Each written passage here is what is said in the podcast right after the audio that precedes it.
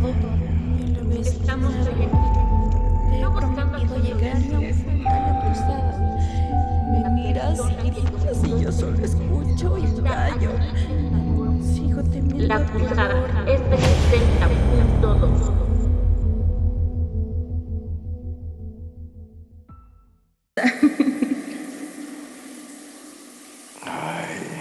Voy a amarrarte los brazos al árbol y te vendaré.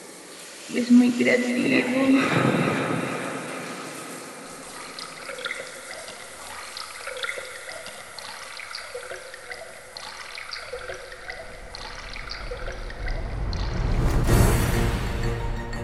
Nos encontramos en los exteriores del juzgado en la víspera del juicio. Hay mucha gente haciendo fila para los asientos públicos en la sala del tribunal. Es impresionante.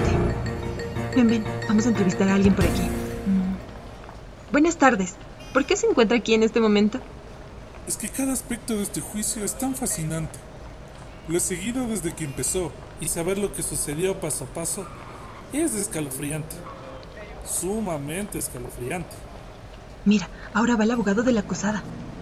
Buenas tardes, abogado. ¿Qué tiene que decir al respecto de la acusación que se le hace a su defendida? Cuando recibí el archivo, me enteré que previamente había aparecido hablando en la televisión. Se les aconseja no hablar del caso con nadie, pero esta es una mujer que toma sus propias decisiones al respecto. Durante la reunión inicial, su comportamiento fue mm, inusual. La mejor descripción que puedo dar es que fue como si hablaras con alguien en una cafetería. Algo extrañamente cotidiano. Desde ahí supe que ella no era una criminal profesional. Parecía demasiado tranquila a pesar de que la están acusando de un homicidio. El 2 de enero del año 2013, casi cinco años después de la muerte de Travis, comenzó el juicio más esperado del condado. Caso CR 080-30-1021 contra F60.2. Comienza la declaración de apertura a la Fiscalía.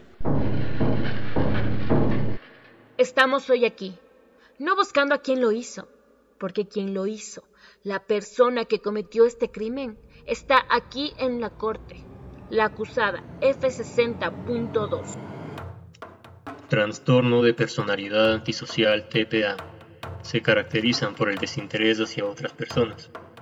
Quienes padecen el trastorno de personalidad antisocial tienden a mentir, quebrantar las leyes y comportarse de forma impulsiva.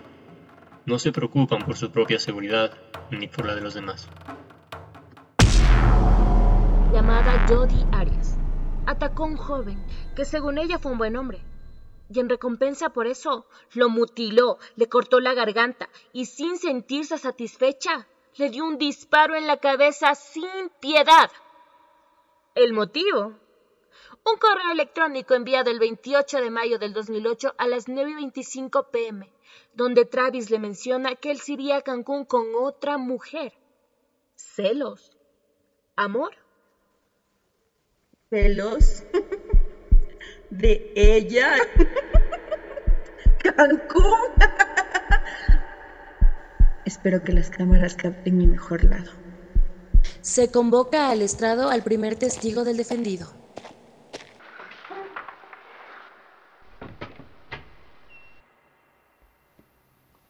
En nuestra compañía nos enviaban de vacaciones con todos los gastos pagados y ese año iríamos a Cancún.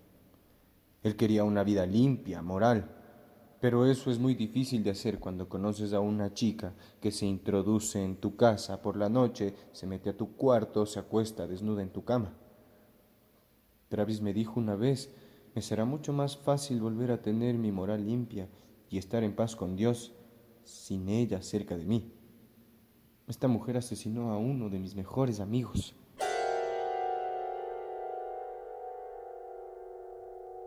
Tenía programado ir a Cancún con Minnie Hall y Travis no la invitó. Ella lo sabía, y este es el motor principal. Quiso castigarlo de alguna forma y por eso lo mató. Ella dice que este asesinato fue en defensa propia, pero la sola idea de apuñalarlo una y otra vez, hasta el punto de usar el cuchillo para cortarle la garganta y sin saciarse dispararle en la cabeza a un ya fallecido, va en contra de las características de la defensa propia.